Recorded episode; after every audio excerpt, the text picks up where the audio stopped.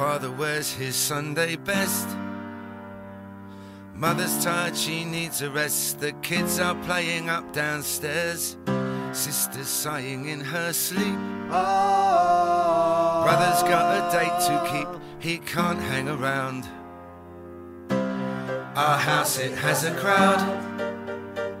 There's always something happening, and it's usually quite loud. Our mum, she's so house proud. And nothing ever slows her down. A mess is not allowed. Our house in the middle of our street. Our house in the middle of our our house in the middle of our street. Our house in the middle of our our house in the middle of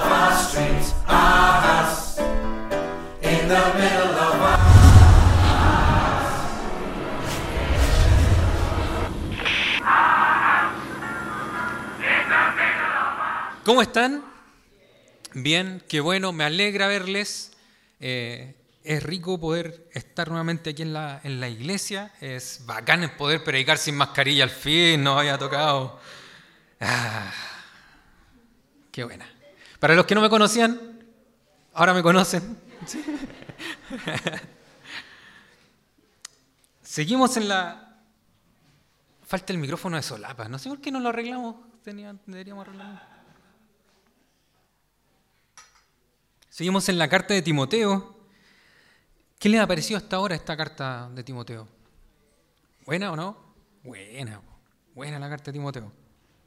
Grande Pablo que tenía este, esta intención también de cuidar de estos que estaban de alguna manera relevándolo ya en su labor pastoral. Recordemos que esta iglesia que, Timoteo estaba pastoreando era la iglesia de Éfeso, que se nos describe en el capítulo 19, 20 del libro de Hechos, y que cuando Pablo después dejó esa plantación, esa congregación, Timoteo siguió pastoreándola. Les cuento un datito frico, ¿no? Ahí por si les gusta. Encontré un dato confiable, no voy a decir que 100% confiable, todavía tengo que ahí buscar más, pero un dato confiable de que Timoteo murió martirizado el año 97 después de Jesucristo. ¡Wow! Aperrado Timoteo. Aperradísimo. Decíamos que Pablo también le escribió esta carta en un momento en que Pablo quería visitarlo, probablemente mientras él se, había, se encontraba entre su primera y su segunda prisión, realizando nuevamente viajes, no sabemos si viajes misioneros como tal, o viajes visitando algunas iglesias que él había plantado para poder ayudarles, revitalizarlas, refortalecerlas. En esto se encontraba Pablo cuando escribe esta carta a Timoteo y también decíamos que esta carta al parecer o se presenta como escrita para Timoteo, pero que Pablo como que de fondo va presentando temas que in- involucran a toda la congregación. Y ahora en el texto que tenemos, Pablo va cerrando lo que ha venido hablando en el capítulo 2 y 3. Si quieren me van acompañando con su, con su Biblia. Vamos a hacer el estudio del texto y después vamos a ver cómo esto se aplica también a nosotros. Parte Pablo en el capítulo, en el capítulo, en el versículo 14. Aunque espero ir a verte pronto.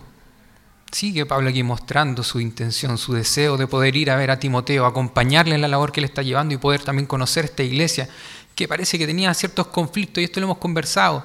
Y la, la ciudad de Éfeso era una ciudad eh, cosmopolita, una ciudad donde había mucho menjunje de cosas, muchas creencias, y al parecer estos nuevos creyentes que se estaban integrando a la congregación también traían un bagaje de sus antiguas religiones que ahora les costaba un poco dejarlo cuando entraban a la iglesia. Y se habían generado algunos conflictos por esto, probablemente entre los que eran judíos convertidos en el cristianismo y entre los paganos convertidos al cristianismo, habían diferencias culturales y estas diferencias estaban generando algún tipo de conflicto al interior de la iglesia. De igual manera, había aquí algunos falsos maestros, probablemente también gente que era de otras religiones. No tenemos certeza de, pero puede que hayan sido los gnósticos, estas personas que valoraban tanto el conocimiento y consideraban a Cristo como algo bueno y digno de ser con- eh, aprendido, pero que tenía que ser complementado entonces con un estudio, incluso con ángeles o con espíritus guías. Entonces todas estas enseñanzas estaban intentando entrar en esta iglesia y, estaban siendo, y esta iglesia estaba siendo amenazada por ese tipo de cosas. Por eso es que Pablo le escribe a, a Timoteo. Y en el capítulo 2 y 3 veíamos cómo Pablo también les ordena lo que es el culto público. ¿Se acuerdan de eso? Como Pablo les ordena lo que es la oración. Les dice que la oración tiene que ser universal, para todos. Que incluso aquellas personas que nosotros consideramos indignas o que nos molesta su actuar, como era Nerón en el tiempo que Pablo escribe esta carta, el emperador, del, Imperio Romano, incluso a él había que considerarlo en la oración. Pablo le habla a los varones y les dice que ellos deben llevar una vida congruente, tanto en el culto como en su vida eh, civil, cívica, fuera de la iglesia. Fuera, de lunes a sábado tenía que ser igual de santo que el día domingo. No hay distinción en eso, les dice Pablo. Pablo le habla también a las damas y les dice que tengan cuidado de esto de vestirse ostentosamente, no por el hecho de que sea malo que alguien se haga un peinado y que venga bonito, perfumado a la iglesia, sino por la connotación que tenía en ese tiempo, de esto de querer mostrarse superior al otro y también querer ejercer un liderazgo que tal vez no era lo correcto en ese momento.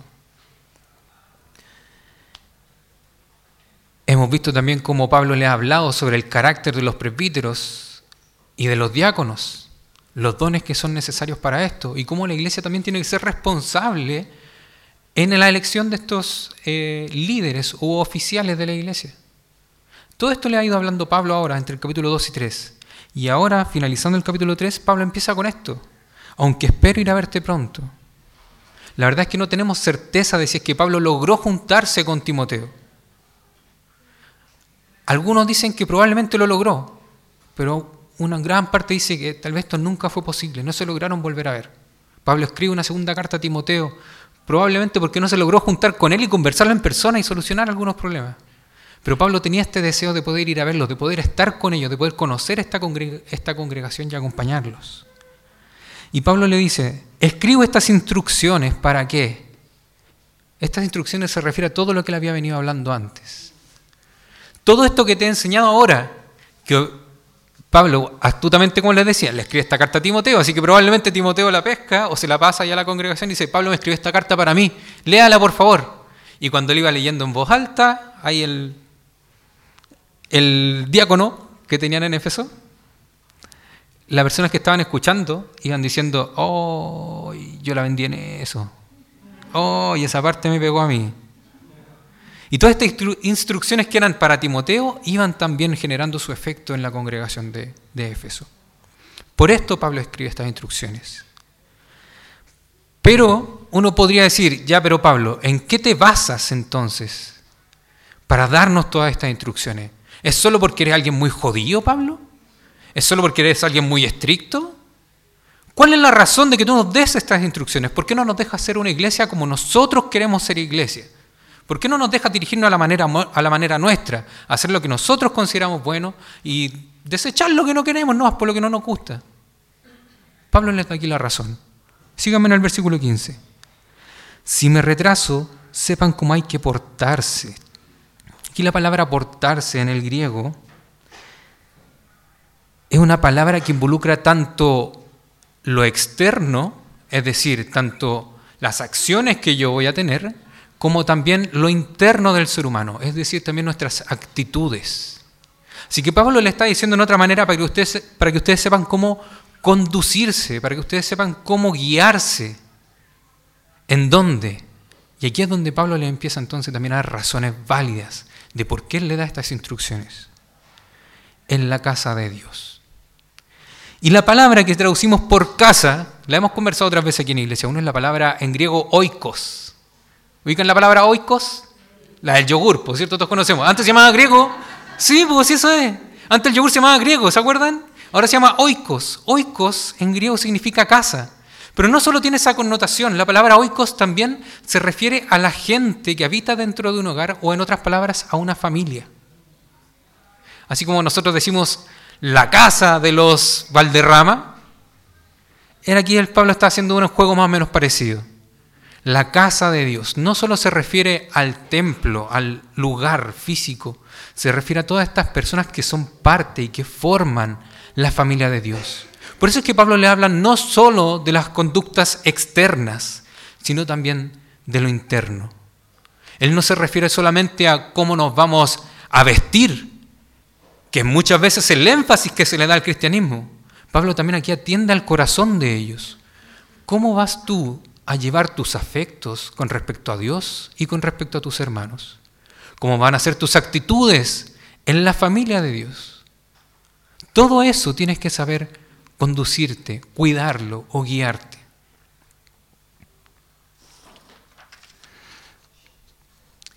Sigue Pablo diciéndole, para que sepas conducirte en la casa de Dios, en la familia de Dios, pero él agrega que es la iglesia del Dios viviente. Otra razón de peso. ¿De quién es la iglesia? De Dios, ¿no es cierto?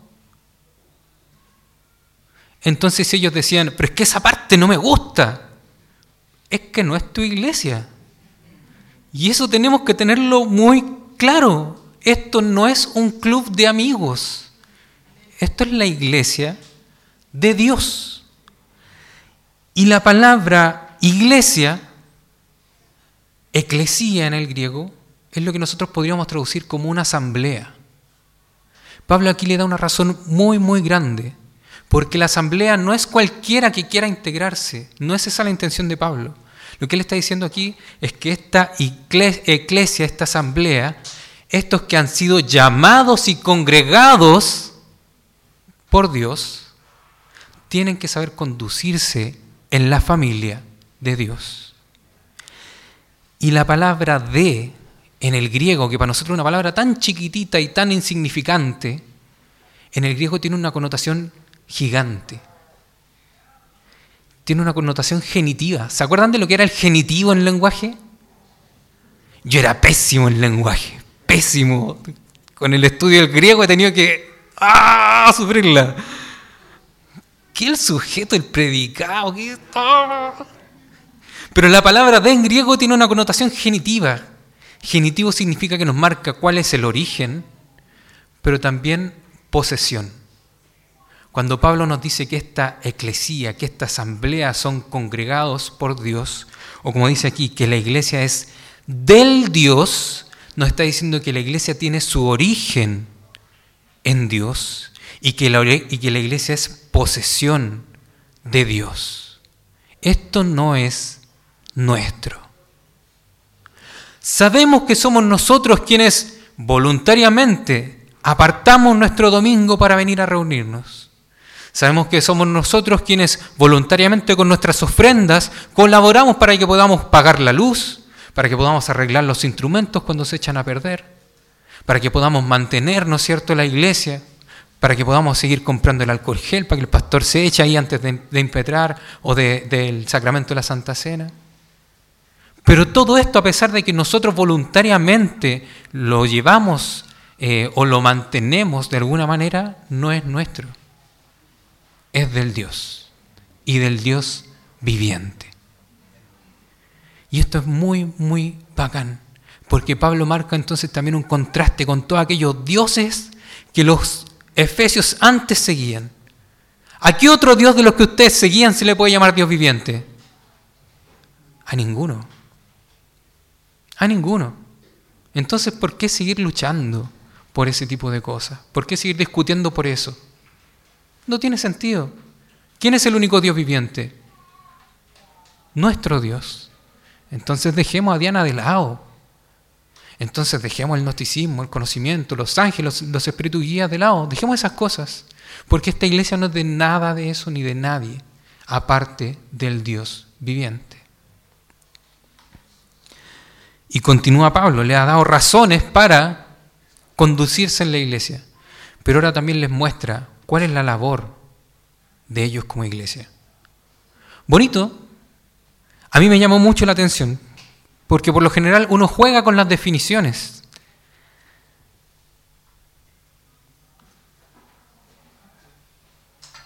Y una gran, una gran lucha que tenemos como seres humanos es cómo nos definimos.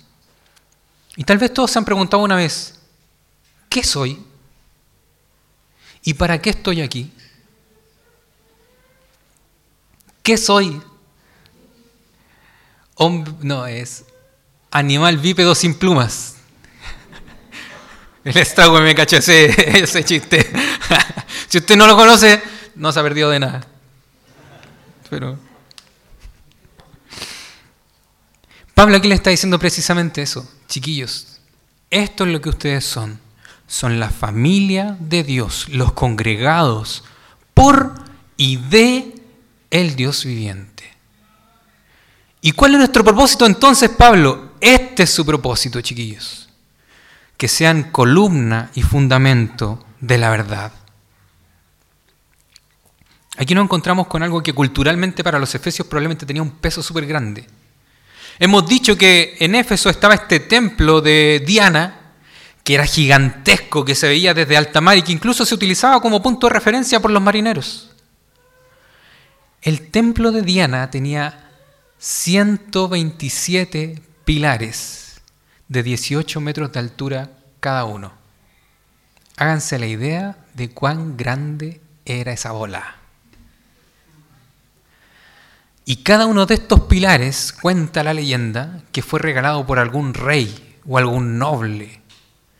Y que cada uno lo regaló y en cierta manera también lo adornaba, para que estos pilares no fueran simplemente un tubo de mármol o de yeso para arriba, sino que los bañaban en oro o le incrustaban piedras preciosas. Entonces para los efesios un pilar tenía una connotación bacán, una connotación de verdad muy, muy bacán. Y para los griegos como tal, el pilar o la columna, como traduce aquí la NBI, no es como para nosotros que nosotros vemos un par de columnas y como eso y vemos que es para sostener el travesaño. Los técnicos en construcción, ayúdenme por favor. ¿Cómo, perdón? Costaneras. Cercha. Muchas gracias. Para nosotros una columna o un pilar tiene la función de sostener una cercha. Para los griegos no. Los griegos hacían estos pilares tan altos, de 18 metros de altura en el caso de este templo, para poner en alto el techo y que esto luciera. La idea del pilar no era simplemente aguantar el peso, era poner a la vista de todos algo igual de hermoso. Continúa ahí la NBI dice que no solamente es columna la labor de la, de la iglesia, sino que también es fundamento. Fundamento tal vez nos puede llevar a un mal entendimiento porque vamos a creer que nosotros somos la base o, o, el fundamento, valga la redundancia, de la verdad. Pero no es esa la idea. Tal vez un mejor, una mejor traducción más chilense sería soporte. O el pollo. ¿Han escuchado hablar del pollo, no? ¿Alguna vez han hecho el pollo? Cuando así la base de, de concreto para que no se mueva el pilar. Esa es la idea aquí. Ustedes son columna y el pollo que evita que ese pilar se mueva. Esos son ustedes como iglesia. ¿Pero de qué? ¿De ustedes mismos? ¿De la identidad de la iglesia? De la verdad. ¿Cuál es la función de la iglesia entonces? Poner en alto a Cristo y que las verdades que por Cristo han sido enseñadas a su iglesia no sean sacudidas, no sean movidas, no sean acomodadas a lo que la cultura o nuestro entorno quiera hacer ingresar a la iglesia. ¡Wow! ¡Qué buena labor! ¡Qué buena labor porque no solamente es el hecho de cuidar de nuestra doctrina, no solamente es el hecho de cuidar de las enseñanzas de Cristo, es también la labor de ponerlas en alto y mostrar cuán hermosas son. Una labor misional. Precioso, desafiante. ¿Pero es esta nuestra casa? No, es la casa del Dios viviente. Entonces, ¿vamos a estar solos cuando llevemos a cabo esa labor?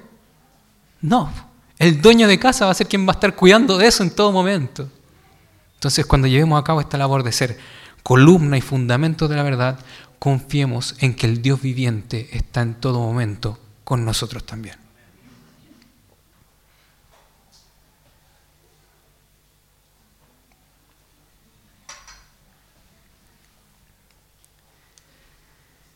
Y continúa el versículo 16. Voy muy rápido, ¿no? ¿No? Ya, excelente. ¿Sí o no? Vale. Gracias al David que siempre me contesta. Como que me ayuda. Este. Yo necesito interacción de repente y el David siempre me... El palo blanco.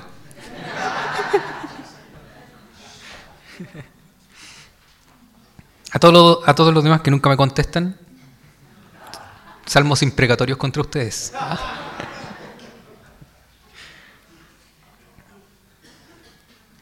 Dice el versículo 16, no hay duda.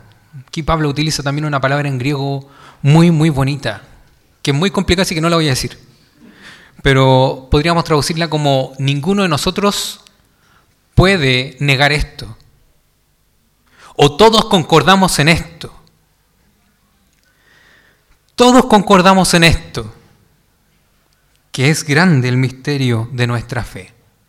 Una lectura rápida o a la lectura de la primera, tendemos a pensar que Pablo está diciendo, este misterio es muy grande en el sentido de que es muy complicado.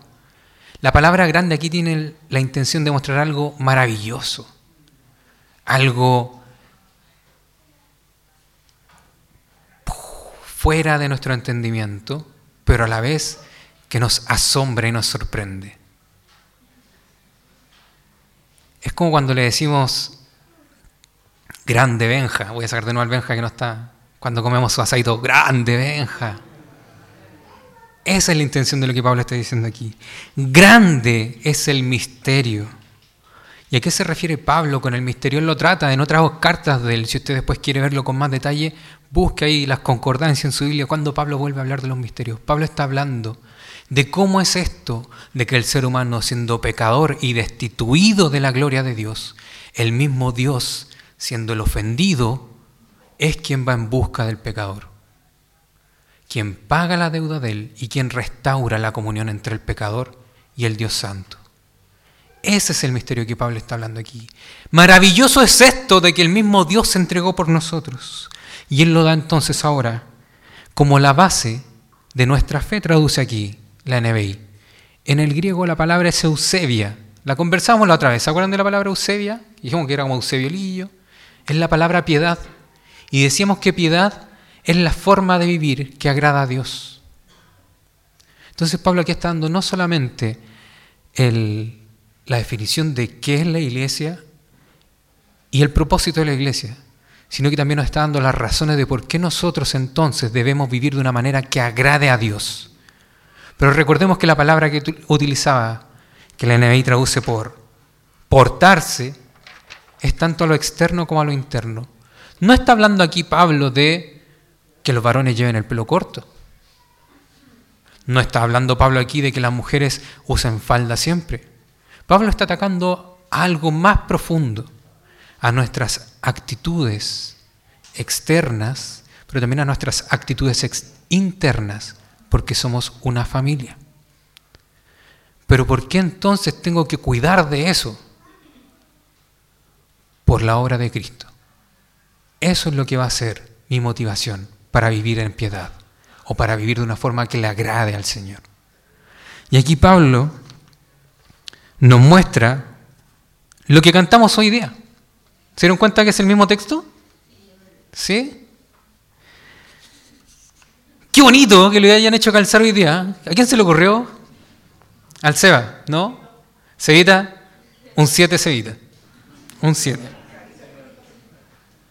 Un 7 Cevita. Tal vez de buenas a primeras nos pareció raro el canto. Es como que esto lleva una métrica media rara, no es tan simple de seguir, como que la cosa no rima. Pero yo estoy seguro que en este momento le van a agarrar un cariño bacán, bacán a ese, a ese himno, corito, alabanza. Depende de donde usted venga.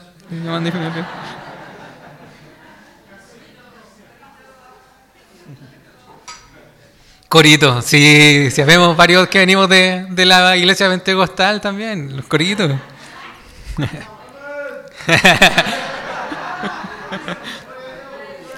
Tres, gloria a Dios, ¿verdad? Sí.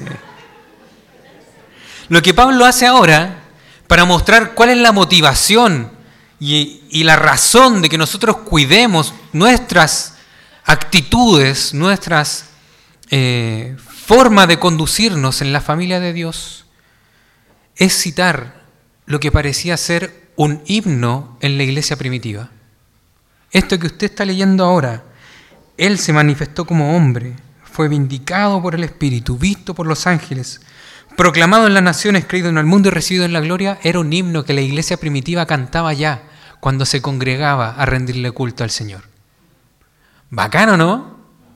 Así que ahora cuando nosotros lo cantamos, lo que hacemos es de alguna manera volver a conectarnos con esta iglesia primitiva y mostrar cómo hay una continuidad de la fe hasta el día de hoy.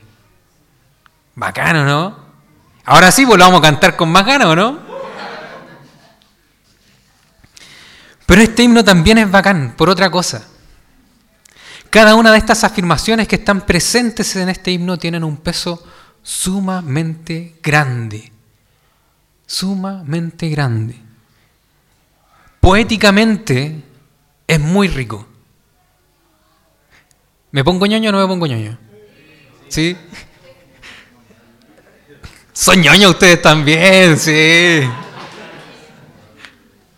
Gracias, Iglesia 1. me permite desarrollar mi ñoñería. Este himno está escrito en, un, en una herramienta retórica llamada paralelismo quiástico cumulativo. Toma. ¿ah? Para que se note que estudio teología, pues si no, ¿para qué? Lo que hace este paralelismo quiástico, como ya sabemos, el quiasmo es el que va cruzando ideas. Pero a la vez cuando hacen un paralelismo lo que va haciendo es contrastando ideas opuestas, paralelismo quiástico. Esta idea con esta idea son opuestas, pero las voy a poner cruzadas. ¿Cuál es la idea de esto? En buen chileno es cuando nosotros decimos de mar a cordillera. ¿Qué es lo que intentamos demostrar con eso? La totalidad del territorio chileno. ¿Sí o no? Lo mismo intenta mostrar, no, no es que lo intente, lo mismo muestra este himno, aquí citado por Pablo, inspirado por el Espíritu Santo. Y fijémonos cómo tiene sus... Eh, tiene seis afirmaciones, pero estas seis afirmaciones representan tres características de la obra de Cristo. Él se manifestó como hombre. Esta frase hace alusión a cómo Cristo se encarnó realmente en la historia. Cómo este Dios eterno y soberano, de una manera misteriosa, como lo dice Pablo aquí también, que no logramos comprender, se manifestó en la historia. Un Dios eterno que no puede ser contenido, de alguna manera entró en la historia. Nació como un bebé y fue realmente hombre. Todo lo que Pablo muestra en este himno son hechos reales. Aquí Pablo no está hablando de manera metafórica. Él no está aquí diciendo esto es lindo. No, él está diciendo esto son cosas reales. Esto es lo que nosotros creemos. Y esta es la razón de que nosotros busquemos vivir de una manera que le agrade a nuestro Señor. Que primeramente este Dios eterno y soberano, como dice en la carta de Filipenses, no consideró eso como algo a que aferrarse, sino que se humilló y se hasta lo sumo. Vino a habitar en medio de los pecadores. Y Pablo lo que hace entonces síganme en esta idea, lo aterrizó a la tierra. Vamos a trabajar en dos niveles, lo aterrizó a la tierra. Y continúa diciendo, fue vindicado por el Espíritu. Otras traducciones dicen, fue justificado por el Espíritu. ¿Cuál es la idea de esto? De que este Dios eterno y soberano que se manifestó en medio de pecadores, vemos el comienzo del ministerio de Cristo, ahora Pablo nos lo lleva a la crucifixión cuando Él fue juzgado como pecador, tenido por pecador y condenado a muerte.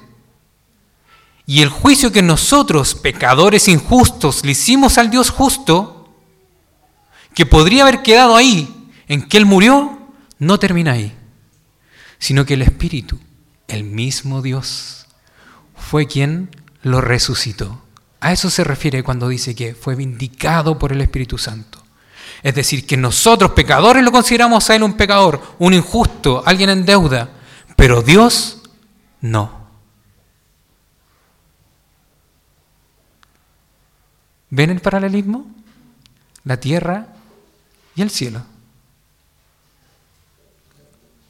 Bonito, ¿no? ¿Qué tal? Con más ganas lo vamos a cantar, ¿o no? Con más ganas. Segundo paralelismo que muestra Pablo.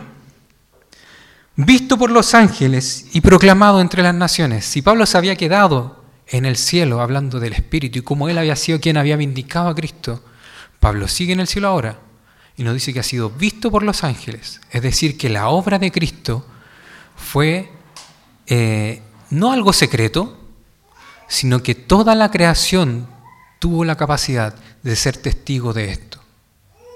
Visto por los ángeles y a la vez proclamado en las naciones. De nuevo nos muestra dos extremos, los ángeles, que son los habitantes celestiales, y las naciones, que son los habitantes terrenales. Este es el alcance de la obra de Cristo, un alcance universal. Porque Cristo cuando resucitó, no solo lo hizo para salvar las almas de los hombres, cuando Él resucitó, inauguró la nueva creación. Y esa nueva creación va a ser universal. No solamente almas o angelitos, como hemos dicho otras veces, a Popín pelado tocando el arpa. No. Nueva creación de verdad. Cielos nuevos y tierra nueva. El alcance de la obra de Cristo es universal. Y el tercer paralelismo que muestra Pablo, creído en el mundo y recibido en la gloria. Nosotros decimos constantemente Jesucristo es el Señor.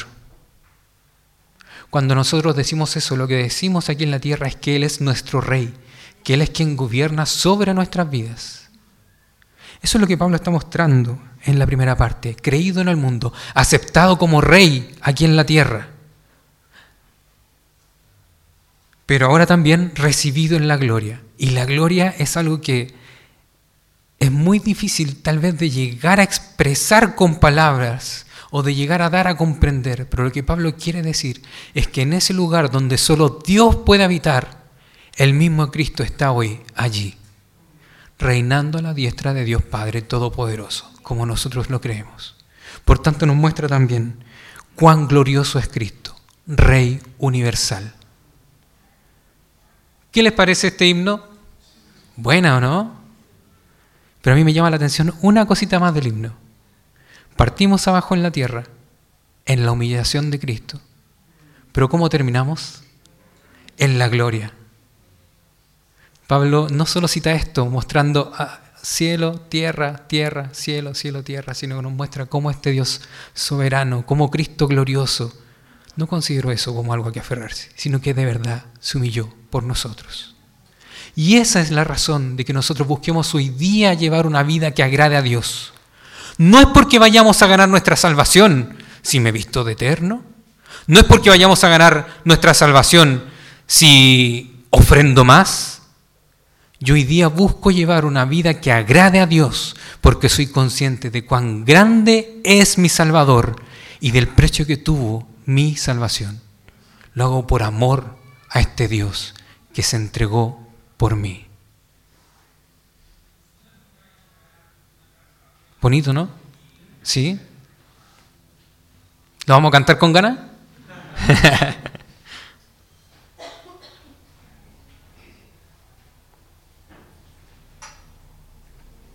y también con esto Pablo nos muestra entonces por qué esta es la familia de Dios, por qué esta es la iglesia del Dios viviente y por qué nuestra labor es ser fundamento y columna o columna y fundamento de la verdad es por Cristo. ¿Cómo podemos aplicar esto a nuestra vida? ¿Cómo podemos traer este texto que Pablo le escribió a los Efesios en ese año hasta nosotros hoy? Que así como lo veíamos en el himno, somos la continuación de la iglesia, la continuación del pueblo de Dios. Hay tres cosas que quiero destacar de esto.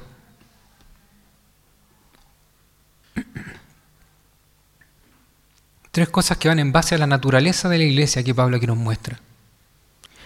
La primera es que somos casa de Dios, o como les decía también, familia de Dios.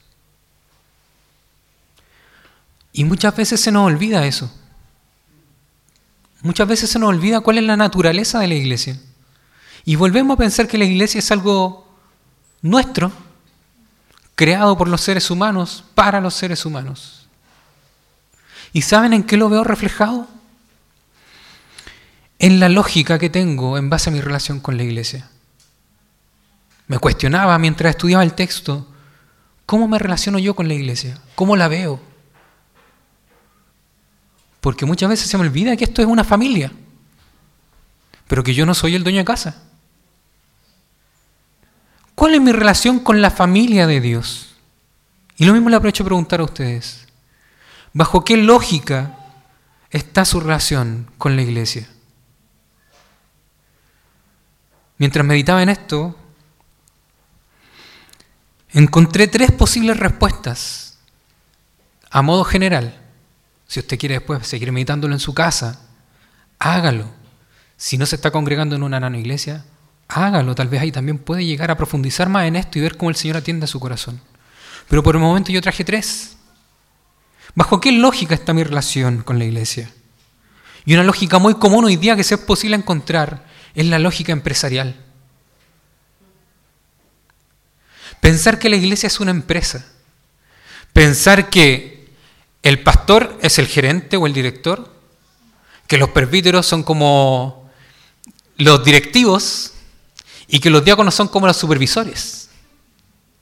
Y yo me quejo contra la iglesia como me quejo en mi pega. Y los critico de esta misma manera. Ese loco no sabe nada, no sé cómo llegó a ser jefe. ¿Lo han dicho, no? Sí, yo lo dije muchas veces, muchas, muchas veces. Y me doy cuenta que muchas veces replico esto en la iglesia. Ese loco no sabe nada, no sé cómo llegó a ser presbítero. Cada vez que llego a pensar de esa manera me doy cuenta que perdí la relación correcta con la familia de Dios.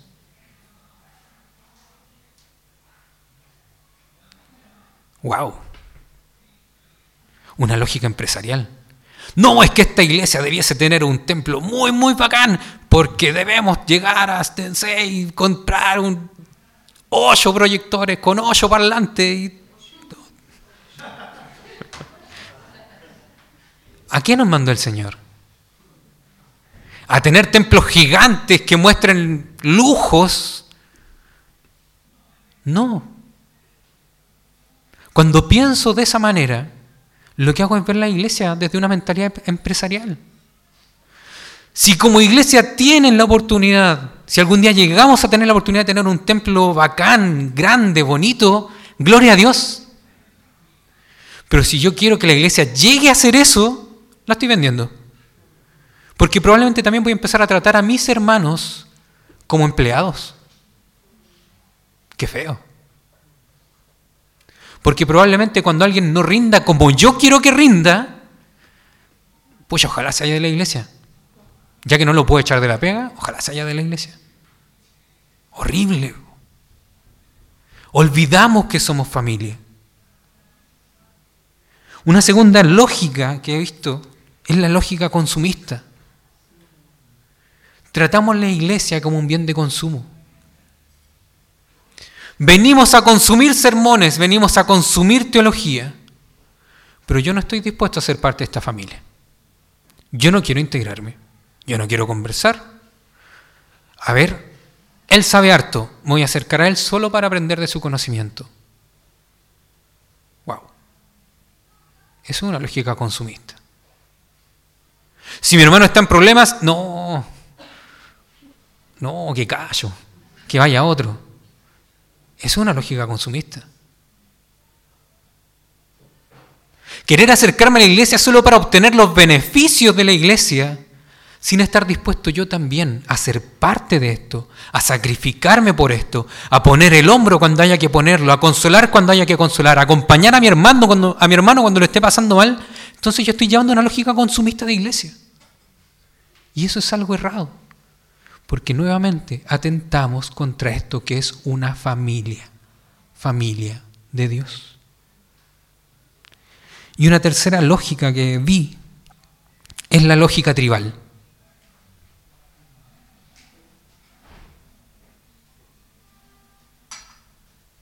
Venir a la iglesia solo para encontrarme con gente como yo. Hacerme amigos de solamente aquellos que se parecen a mí. Ah, no, es que él es de derecha, yo soy de izquierda, no me voy a juntar con él. Eso es una lógica tribal. Y eso crea divisiones al interior de la iglesia. No, es que cualquier tontera que se nos pueda ocurrir, cualquier diferencia que encontremos para discriminar y separarnos de él, y yo tener un grupo de gente como uno, eso es una lógica tribal. Y eso atenta y destruye la familia que es la iglesia. Si alguna vez han llegado a pensar así, por favor quiten eso de ahí. Quiten eso de su corazón. Y estemos dispuestos también a entregarnos por nuestros hermanos. Estemos dispuestos a abrir nuestros corazones. A confesar nuestros pecados unos a otros. Seamos realmente una familia. Cada vez que vemos a la iglesia no como una familia, sino que como una empresa, como un bien de consumo o como una tribu, lo que hacemos es tratar a la iglesia como un grupo de sirvientes y no como hermanos y hermanas. Mal ahí, la vendemos.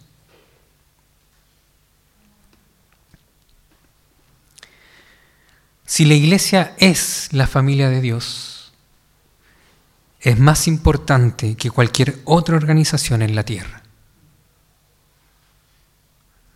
Y si nosotros estamos dispuestos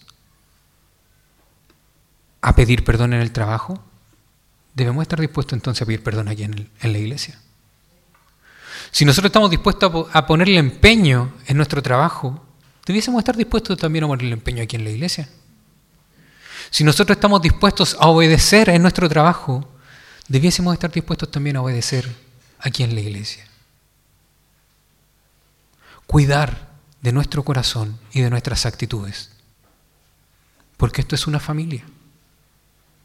Y muchas veces nos decimos hermanos por tradición, por costumbre, y no porque realmente nos sintamos hermanos. ¿Y sabes qué? Que tu hermano esté aquí tuvo el mismo precio que que tú estés acá, la sangre de Cristo. Así que no menospreciemos la iglesia, que es la familia de Dios. Lo segundo que quiero que veamos en esta naturaleza de la iglesia es que esta es la iglesia del Dios viviente. Decíamos que el eclesia del Dios hacía alusión a estos que han sido llamados y que son propiedad de Dios, aquellos que han sido congregados, llamados por Dios. Si Dios no hizo distinciones, mira a su derecha, mira a su derecha, mira a su izquierda, ¿Son iguales a usted? No, ¿no es cierto?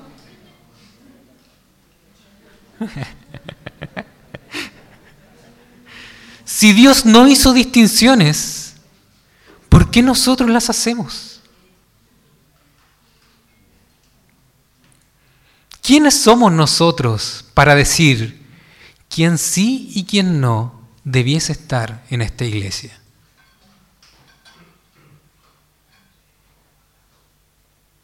Mal ahí. También tendemos mucho a hacer eso. Olvidamos que la iglesia es de Dios y no nuestra. Si nosotros estamos aquí, si nosotros hemos sido llamados y congregados por este Dios viviente solamente por su gracia y no por mérito alguno que haya en nosotros. Así que si todavía crees que tus méritos son mejores que los de tu hermano y te dan derecho a menospreciarlo, quita eso de tu corazón inmediatamente. Porque en ti, en mí, no hay mérito alguno. Esto es por gracia. Y esta iglesia es de Dios. Me gusta cuando Pablo aquí pone que es la iglesia del Dios viviente, porque le da también un colorido cultural a la iglesia. Esto no es a la pinta nuestra ni al gusto nuestro. Esto es al gusto de Dios. Y debemos respetar sus gustos porque Él es el dueño de casa. Así de sencillo. Cada vez que olvidamos que la iglesia le pertenece a Dios, lo que hacemos es comportarnos como si la iglesia nos perteneciera a nosotros y que se acomode a nuestros gustos. También lo tendemos a hacer muy seguido. Saquemos eso de nuestro corazón. Arrepintámonos. Señor, perdón porque esta es tu iglesia, no mía. Señor, perdón porque yo quería que esto se hiciera a mi manera y no a la tuya. Señor, perdóname porque no te creí, porque creí que mi idea era mejor que la forma en la que tú estabas llevando a cabo las cosas. La iglesia es de Dios, no nuestra.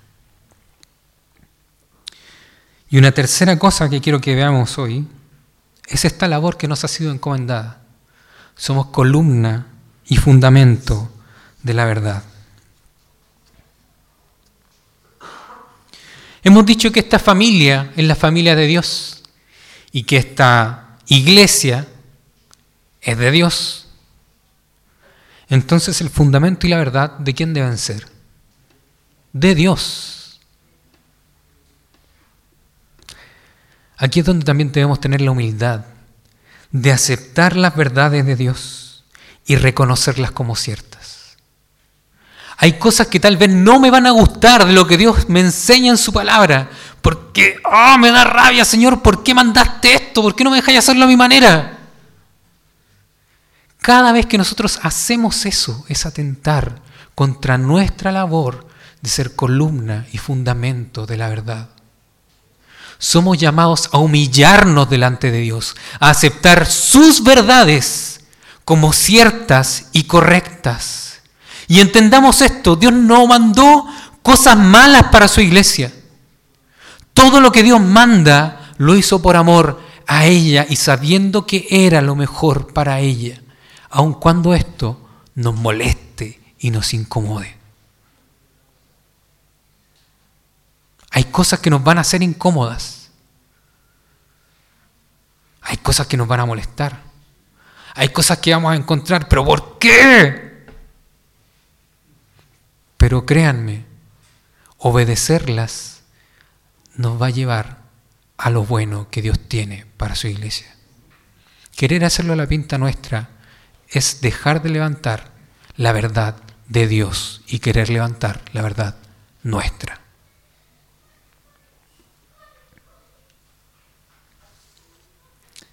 Les decía que esto también nos da un carácter misional como iglesia.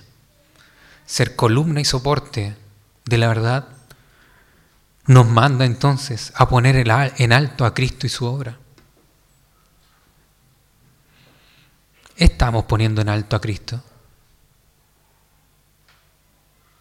Y esto no solo a nivel eclesiástico, no solo como comunidad, sino también a nivel individual, a nivel personal. ¿Estoy con mi vida realmente viviendo de una manera que agrade a Dios? Estoy siendo intencional en vivir la verdad de Dios en cualquier lugar que Dios me haya puesto para, para desarrollarme, para trabajar, para vivir. Si no lo estamos haciendo, si en mi trabajo no estoy viviendo de una manera que agrade a Dios, no estoy llevando a cabo mi labor de ser fundamento y soporte, o columna y soporte de la verdad. El hecho de que nosotros llevemos vidas que agraden a Dios también es una forma de llevar a cabo la misión. Muy similar a como se le fue mandado a Israel en el Antiguo Testamento. Ellos tenían que llevar una vida de pueblo conforme a las leyes de Dios, para que los pueblos alrededor los vieran y dijeran, oye, estos compadres, qué bacán. ¿Cómo lo hacen? Y cuando eso pasara, Israel viniera y le dijera, es que nosotros adoramos al Dios viviente. Lo mismo podemos hacer nosotros hoy. Cuando llevamos vidas que agradan a Dios, la gente lo va a notar. Vamos a hacer luz en la oscuridad. Y cuando nos digan, oye, ¿tú por qué? ¿Por qué no le pegaste de vuelta? ¿Por qué lo perdonaste? Es que yo sirvo al Dios viviente. Eso también es ser columna y baluarte de la verdad. Y créanme, Cuando uno vive de una manera que agrada a Dios, las instancias para presentar a Cristo se presentan solas. Solas. Solo hay que ser obediente.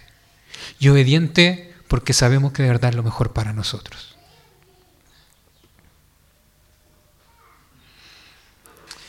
Pero ser columna y fundamento de la verdad no solo tiene un carácter individual misional, también tiene un carácter individual de negación contra nosotros mismos.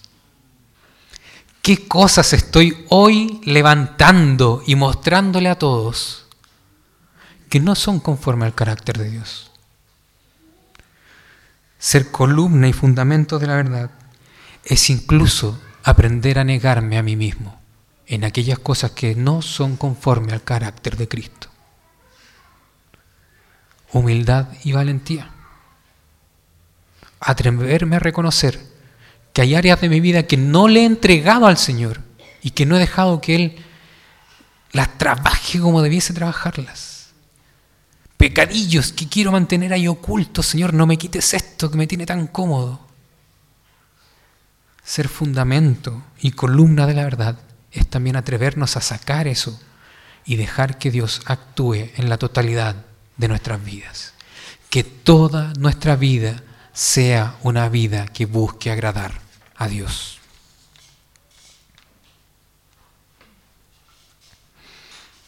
¿Cómo definimos o cómo identificamos a un desubicado? Buena pregunta, ¿no? ¿Hay alguien de aquí que nunca se haya topado con un desubicado? Nadie. ¿Cómo definimos qué es un desubicado?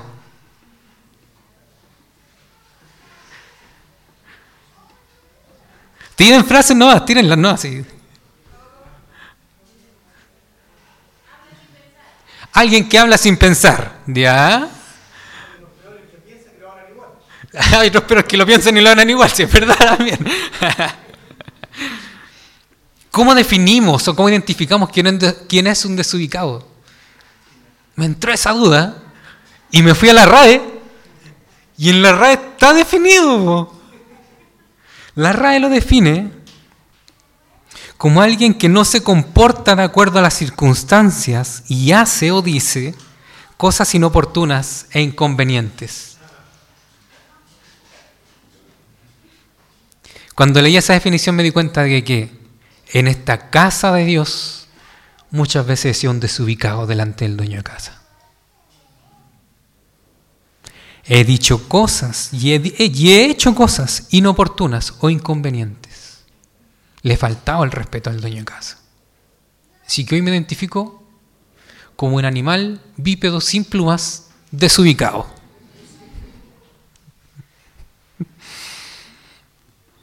La iglesia no es nuestra, es de Dios. Así que ¿quién debe ser el que gobierna y pone la ley aquí? Dios. El mundo no es nuestro. ¿El mundo de quién es? De Dios. Esta creación es del Señor. Y debemos reconocer, al verlo de esa manera, que todos somos unos desubicados.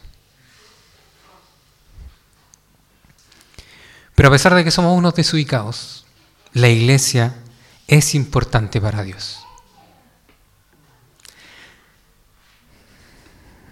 Si notas en ti actitudes que destruyen la familia de Dios, te invito a que perseveres en la comunidad. Pidas perdón. Pedir perdón no te hace menos hombre, no te hace menos mujer.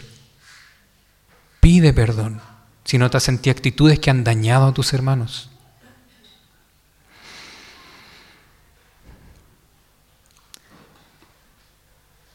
Busca restaurar aquellas comuniones que has perdido por actitudes inapropiadas.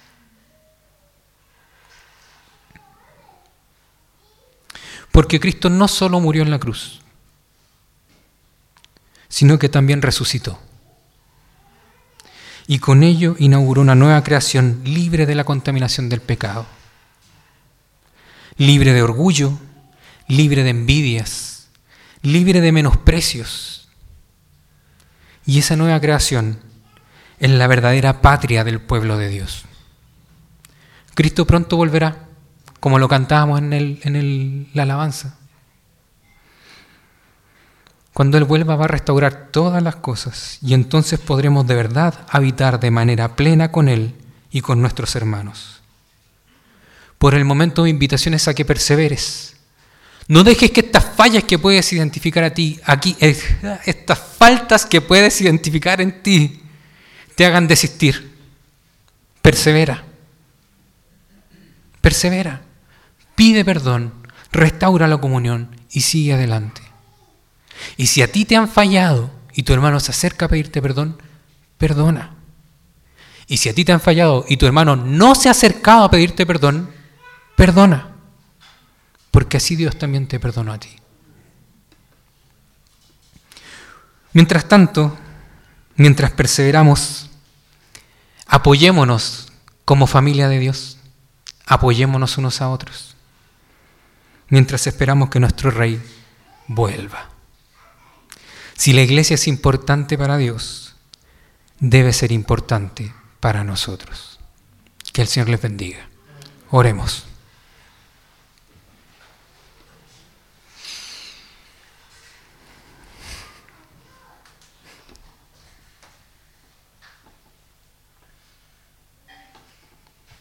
Buen Dios y Padre Celestial, ¿cómo no agradecerte, Señor amado? Si el hecho de que estemos hoy aquí reunidos es una muestra maravillosa de tu misericordia, de tu gracia, Señor, y de tu amor por nosotros. Si tú mismo, Dios, te entregaste por nosotros, Señor. Si la deuda nuestra tú la asumiste. Si lo que nosotros habíamos roto tú lo pagaste, Señor. ¿Cómo no estar agradecidos, Dios? Padre Celestial, perdónanos por favor, porque de verdad hemos fallado constantemente contra ti. Hemos menospreciado esta iglesia que es tu familia. Hemos querido hacer de esto nuestra iglesia, nuestra casa. Y en eso te deshonramos a ti y atentamos contra ti, Señor. Perdónanos, por favor. Ayúdanos, Señor, a poder conducirnos de una manera correcta en esta familia. No por obligación, no por querer resaltar, sino por gratitud a la obra que Cristo cumplió. Ayúdanos, Señor, a amarte y a obedecerte por amor. Perdona nuestras faltas, Señor. Ayúdanos a restaurar los daños que podamos haber causado. Y ayúdanos también a tener la valentía, Señor amado, de llevar a cabo esta labor preciosa que nos has encomendado, de ser columna y fundamento de tu verdad. Ayúdanos, Señor, a no enorgullecernos, sino que a ser humildes, así como Cristo se humilló. Ayúdanos, Señor, a proclamarle a las naciones que nuestro Rey ya está gobernando desde lo alto. Danos la valentía, Señor, y el gozo de poder llevar a cabo esa labor. Y ayúdanos, Padre, a no perder el norte, Señor que te prediquemos a ti y que buscamos agradarte a ti y no a nosotros mismos. Gracias te damos, Señor, porque esta labor es una bendición para nosotros. Ayúdanos y fortalécenos en llevarla a cabo. Y cuídanos también como iglesia, Señor. Ayúdanos de verdad a comportarnos como una familia, en que ninguno es mejor que otro, sino que todos nos reconocemos como salvos por gracia, por ti. Gracias por todo, Señor amado. Fortalécenos y cuídanos. Te lo pido todo en el nombre de nuestro Señor y Salvador, Jesucristo. Amén. Que el Señor les bendiga.